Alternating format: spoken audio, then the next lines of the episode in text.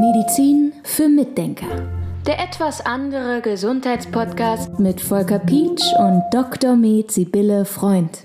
Ein Wort, das wir ständig in den Medien hören, Covid und jetzt heute in dieser Episode lass uns mal über Long-Covid reden.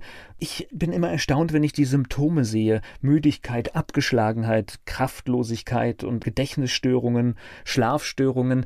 Das sind alles Dinge, die kenne ich von vielen Menschen schon seit ganz langer Zeit. Und das definitiv auch schon vor der Covid-Zeit. Ja, das ist auch eigentlich relativ leicht zu erklären, denn alle diese Menschen haben eine Schädigung ihrer Mitochondrien. So meine Arbeitshypothese. Und so ist das auch, wenn man sich lange mit Mitochondrien beschäftigt und sich mit den Studien beschäftigt, dass man auf den Gedanken kommt und dass es mit großer Wahrscheinlichkeit so ist. Denn wenn wir die Mitochondrien dann auch stärken und stützen, dann kommen die Leute häufig aus diesen Zuständen auch wieder raus. Also es gibt sicher bei Long-Covid natürlich nochmal spezifische Sachen, wie zum Beispiel Atem Atemlosigkeit, Atemnot, weil die Lunge geschädigt wurde. Das ist jetzt was jetzt Spezifisches. Aber wenn wir darüber reden, über die Erschöpfung, über Konzentrationsstörungen und so weiter, dann hat das mit Sicherheit damit zu tun, dass da Mitochondrien geschädigt wurden. Wie kommt man jetzt zu diesem Krankheitsbild? Bedeutet das, diese Symptome treten bei mir auf und ich hatte eine Covid-Infektion?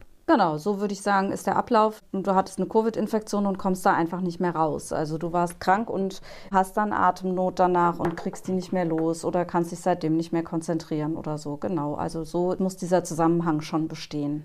Diese Symptome, die gab es vorher schon, die gibt es jetzt nach Covid. Gibt es jetzt irgendwie einen Unterschied bei der Behandlung zwischen früher und heute?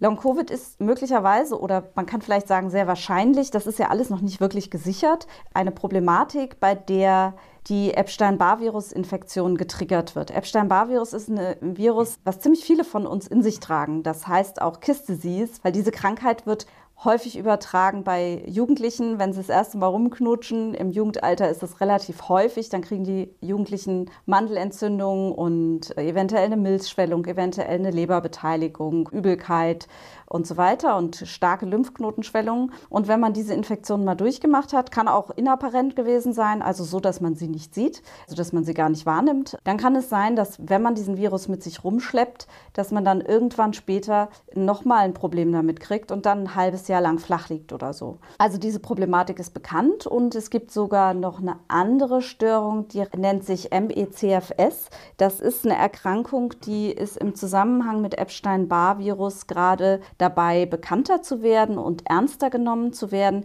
Die nennt sich ausgesprochen myalgische Enzephalitis Chronic Fatigue Syndrome. So, das heißt also, es hat was zu tun mit Muskeln, mit dem Gehirn und mit Erschöpfung. Und da sagt man, dass wahrscheinlich Epstein-Barr dafür die Ursache ist. Und eventuell im Moment auch ist die Vermutung zumindest an der Charité von Professor Scheibenbogen, dass eventuell auch Covid zu MECFS führen kann. Und das wäre dann Long-Covid. Also im Prinzip gibt es die Sachen schon.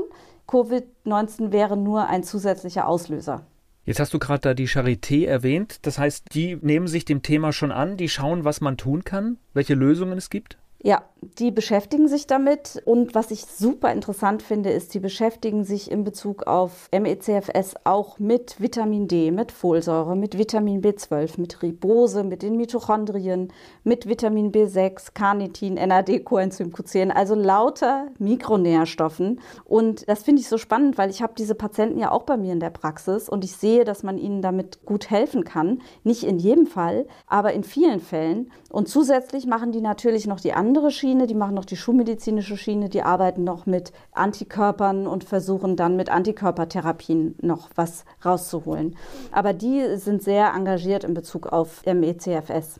Jetzt hast du gerade Vitamin D genannt und ich bin ja medizinischer Laie, aber ich sehe doch häufiger, wenn ich mich zum Beispiel auf diesen Podcast auch vorbereite, dass es im Moment immer wieder mal eine Studie gibt, die auch eine positive Wirkung von Vitamin D und der Gefährdung zum Beispiel an Covid zu erkranken darstellt. Also da gibt es wohl scheinbar einen Zusammenhang. Das ist äh, so interessant und ich möchte es am liebsten in die Welt hinaus schreien. Das ist, es gibt mittlerweile über 140 Studien in Bezug auf Covid und Vitamin D. Und man sieht ganz deutlich, dass Vitamin D ein wichtiger Faktor ist, um vor Covid zu schützen. Und man kann das auch biochemisch erklären oder man kann das auch von der Physiologie erklären. Man weiß zum Beispiel, dass Vitamin D ganz wichtig ist, damit die Lungen Zellen, die Epithelien der Lunge, einen Stoff, der heißt Catelexidin, bilden können überhaupt. Und der ist wie ein Antibiotikum direkt auf der Schleimhaut. Wenn wir kein Vitamin D haben, dann kann die Lunge die Viren und Bakterien, die reinkommen, gar nicht so gut abfangen. Und insofern spielt das eine große Rolle. Und bei Long-Covid spielt es auch wieder eine große Rolle, weil eben das Vitamin D sehr wichtig ist, wenn es darum geht, das Immunsystem in Balance zu bringen. Und wenn das irgendwie in Schräglage ist, laufen dauernd Entzündungen ab. Die sind nicht groß. Also wir sprechen jetzt nicht von Entzündungen wie am Finger, wenn ich jetzt irgendwie einen eingewachsenen Fingernagel habe oder irgendwas anderes, wo man Rötung sieht und Schmerzen hat und Schwellung, sondern das sind kleine Entzündungen, die heißen auch Silent Inflammation, stille Entzündungen, die man gar nicht so wahrnimmt, aber die laufen im ganzen Körper ab und machen einen müde und erschöpfen einen und machen depressiv und machen Durchblutungsstörungen und so weiter. Also sie machen ganz, ganz viel. Und da ist dann Vitamin D auch schon wieder sehr wichtig. Wir haben ja heute immer, wenn es um medizinische Themen gibt, sofort die Frage, gibt es denn da eine Studie? Kannst du das beweisen, was du sagst? Wir beide haben das gesehen, es gibt da Studien und du hast definitiv mehr Ahnung von dem Thema.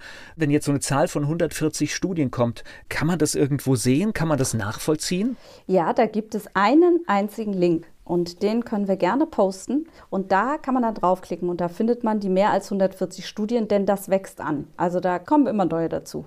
Du hast gerade beschrieben, was die Charité dort für Dinge macht mit Long-Covid. Wenn du das bei dir in der Praxis hast, gehst du dann ähnlich vor?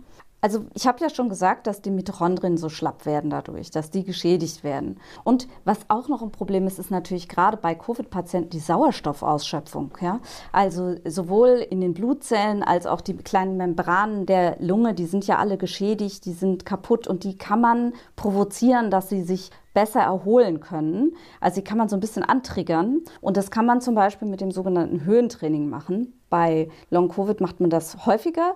Damit gibt es auch schon gute Erfahrungen. Das ist eigentlich nur ein Training im Prinzip. Man senkt den Sauerstoff ab und erhöht ihn wieder und senkt ihn ab. Und dadurch kriegt der Körper den Impuls, erstens mal die Sauerstoffausschöpfung zu verbessern. Also jede einzelne Zelle kann besser mit Sauerstoffmangel umgehen und kann besser den Sauerstoff reinholen in die Zelle. Und andererseits wird es auch besser, was die Membranen betrifft in der Lunge. Und Entzündungen werden runtergefahren. Und andererseits ist es halt ganz wichtig, dass die Mitochondrien sich wieder erholen, denn wenn die geschädigt sind, dann werden die so dick und fett, das sieht man im Mikroskop, die werden dick und ödematös, sagt man. Und diese ödematösen, die sterben dann ab oder lösen sich besser gesagt auf und dann können die jungen Mitochondrien, die noch da sind, die können sich tatsächlich vermehren und können diesen Platz einnehmen und die kann man damit auch trainieren, sodass man die kleinen Kraftwerke der Zelle mit diesem Höhentraining trainieren kann, dass man auch wieder mehr Energie kriegt. Also das ist meiner Ansicht nach ein sehr guter Ansatz, der sehr viel vielversprechend ist. Wir haben über einige Dinge, die heute wichtig sind in diesem Podcast, schon gesprochen. Und wir werden einfach mal einen Link der älteren Folgen, die das behandeln, zum Beispiel das Höhentraining, einfach auch mit in die Shownotes nehmen, damit man auch diese alten Folgen dann bewusst nochmal anhören kann. Das ist eine sehr schöne Idee. Medizin für Mitdenker.